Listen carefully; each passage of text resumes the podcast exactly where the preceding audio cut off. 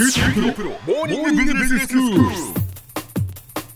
日の講師は九州大学ビジネススクールで財務がご専門の村藤勲先生です。よろしくお願いします。よろしくお願いします。先生今日は？今日はね、アメリカ大統領選挙の話をしたいと思うんですけども、ええ。ヒラリーが勝つかと思ったらトランプが勝っちゃったんですよ。そうですね。もうとてもびっくりしたんですけども、はい。あのずっとヒラリーが有利かと思ってたんですけどね、なんかちょっと倒れちゃったとかね、それからメール問題で FBI が調べ始めたとかね、えええいうことで、まあどんどん追いついてきてね、それでもその前日までまだヒラリーが勝ってるっていう話だったんですけど、蓋を開けてみたら、まあトランプが圧勝しちゃったということなんですね。ええ。で選挙人を過半数の270人以上取るともうトランプが勝っちゃうということなんですけど、はい。得票数はどうもヒラリーの方がたくさん取ったらしくてね、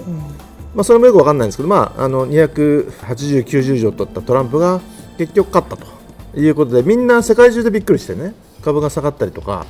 円がちょっと上がったりとかねいうことになったんですよ。で共和党の代表なんだけど共和党のあの上の方の人たちも結構トランプ応援しないとか言ってね揉めてたでしょ？はい。でメディアなんかももうみんなトランプダメみたいなこと言ってたでしょ？うん各国もあの今までのそのヒラリーとの関係はあるんだけどトランプとなんか全然素人なんでね知らないということで、まあ、まさかと思ったトランプが大統領にこれからなるとうん。いうことでまさかあのね差別主義とか保護主義だとかナショナリズムがそのまま実現するということになっちゃったら大変なんでね。これから共和党さんとお話しするとかねメディアとお話しするとかね各国の元首とお話しするとかねいろんなことが起こってだんだんトランプが変わってきたらいいなとうん。いうところですよね。そうですね。うんまあ、最初は前日まではねヒラリーが勝つに決まってると。みんな思ってたわけですよ、その経験から言ってもあのビル・クリントンのそのファーストレディーから始まってね、ええ。その上院議員だとか国務長官だとか、まあ、そうそうたる経歴のヒラリー対素人のトランプということでしょ。でトランプはその政治家やったことないしねセクハラ発言だとか女性蔑視発言だとかね。あのなんかいろいろひどいこと言ってね、共和党の偉い人たちから見放されたという状況だったんで一時はまあ10%ぐらいまあ差がついてたわけですよ、うん。まあ、差がついたとみんな思ってたわけですよ。えええところが、まあ、トランプ勝っちゃったと。う、結局本当はそんなに差がついてなかったっていうかそううんついてろたかついてなかったかもわからないですよね。よくわからないんですよ、ええ。あのそもそも支持率調査がね、ええ。どの程度本当だったのかと、うん。隠れトランプって知ってます？本当はトランプ支持なんだけど、ええ。ちょっとあんまりトランプがあのいろんな暴言を言うんでねトランプ支持って言ったらちょっと恥ずかしいとうん。言うんで支持率調査の時はね特に何も答えないと。ところが投票する時にはトランプってちゃんと入れてるとうん。いうような人たちが結構出てきたとかね、はいはい。あとトランプってねその今まで必ずしも投票所に来なかった人たちあのとてももうすごい勢いであの動員したと言われててこの辺の人たちがねあの今までの支持率にちゃんと反映されてなかったんじゃないかという話があるんですね。それからその白人女性がねこれもちょっとびっくりなんですけどヒラリーよりトランプに入れてるんですよ。まあ、女性は女性に厳しいって話もありますけど、ええあのえ結構ひどいことを言ったくせにね白人の女性はなんだかトランプに入れた人が多いということになってるんですよ。まあ、共和党としては8年ぶりの大統領前のあのブッシュさんから8年間オバマさんだったんえそうでですねただねトランプと共和党の政策は結構違うんですよ。ほうほうほで特に NATO とか日本とどうするかとかね、ん。トランプはその NATO とか日本はあのけしからんからもっとやることやってもらわなきゃとかね。払うもの払ってもらわなきゃみたいなことを言ってたんでね。共和党はそんなこと思ってないんでね、でこれからその辺が一体共和党とトランプの間でどういう話になるのかとかね、それからあのトランプは結構差別主義的なことを言ってたでしょ。うはい。でイスラム教徒を全部入れんだとかね、うん。あの違法移民全部追い返せとかね、えええ。結構これも大変なお金かかるんでね。トランプ法人税を35%から15%しようって言ってるんでね。入ってくるお金ずいぶん減るんですよ。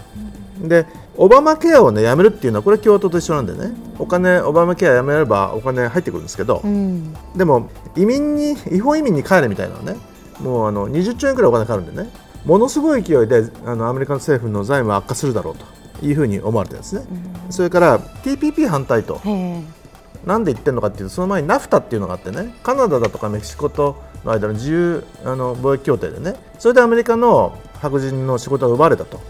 いうんで、あのナフタだけじゃなくて TPP やったら大変なことになると。いうのがその一つのトランプの主張だったわけですよ。はいはい。で今回も TPP はもちろん嫌だけどナフタも再交渉するぞということを言ってるんでね。もともと共和党っていうのはあの自由貿易主義なんですよ。本当は民主党が自由貿易に反対でね共和党は自由貿易主義なんですよ、ところがトランプ共和党代表なんだけど保護主義なんでね、はい、でこの辺のトランプとその共和党の違う部分がね今後一体どうなるのかというのはちょっと問題なんですよ。そうですね。であの今回ね大統領選挙が目立ったんだけど連邦議会の選挙も実は行われててね、ええ、でアメリカの上院議員って100人いてね、はい、下院議員って435人いるんですよ。えで下院は435人の任期が2年でね、うん、今回全員のあの選挙されたんですよ。はい。ところが上院は100人のうちの任期が6年でねで3分の1ずつ選挙すると、で今回34人選挙されたんですよ、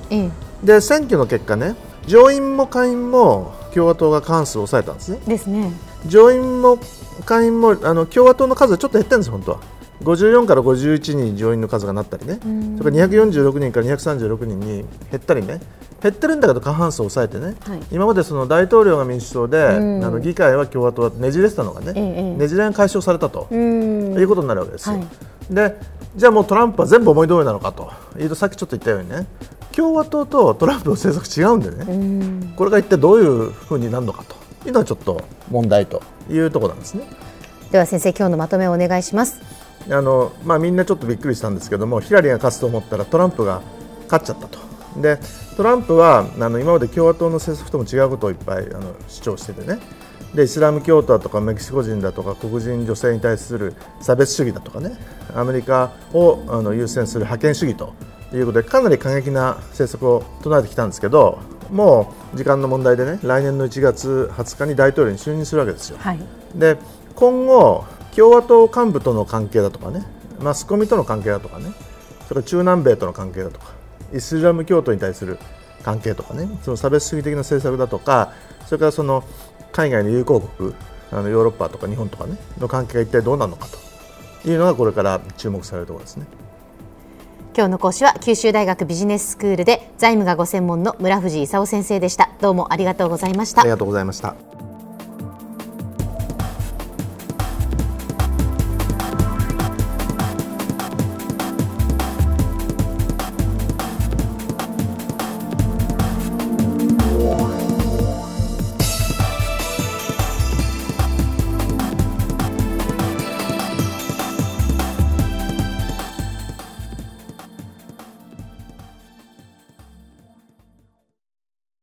QT プロは通信ネットワーク、セキュリティ、クラウドなど QT ネットがお届けする ICT サービスです。九州中に展開した光ファイバー網を基盤に一番身近なビジネスパートナーとして九州の企業自治体の皆様をサポートします。詳しくは QT プロで検索を。